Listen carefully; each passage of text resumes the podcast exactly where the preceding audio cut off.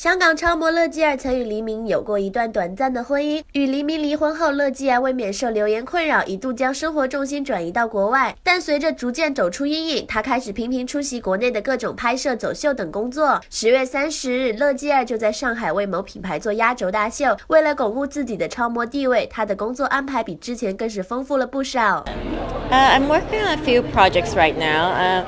My most important is that I am learning Mandarin right now, and I can understand what she says, but unfortunately, um, I'm just still a little bit shy in responding. But maybe the next time when I see them again.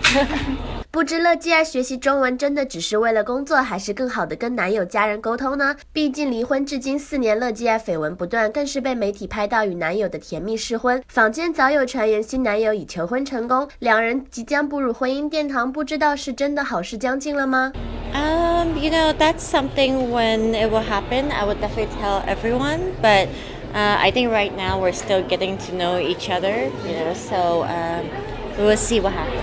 Okay. 虽然暂时没有结婚的打算，但乐基儿说起男友就是一脸甜蜜的小女人模样。两人如此合拍，一定有着很多共同爱好才是。